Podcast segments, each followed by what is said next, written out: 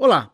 Uma boa prática que aprendi com a experiência é passar alguns minutos revisando as mensagens antes de enviá-las.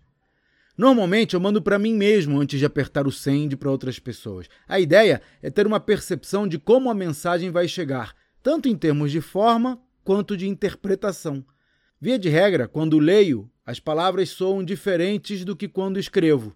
Além disso, essa prática me permite ver como as frases ficarão formatadas no telefone além de corrigir eventuais erros de digitação, que são um sinal não muito sutil de que estamos com pressa ou com um estado emocional alterado. Em alguns casos, eu leio a mensagem em voz alta, para garantir que ela seja clara e transmita o tom certo.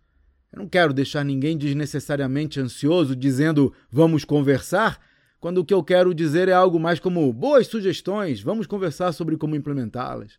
Estabelecer protocolos para avaliar o tom de comunicação digital evita mal-entendidos e ajuda a melhorar o clima de qualquer organização. E esse é o tipo de questão que abordo nos meus treinamentos para mostrar aos empresários como construir bons ambientes de trabalho. Conheça os detalhes no meu site claudionazajon.com.br. Até a próxima.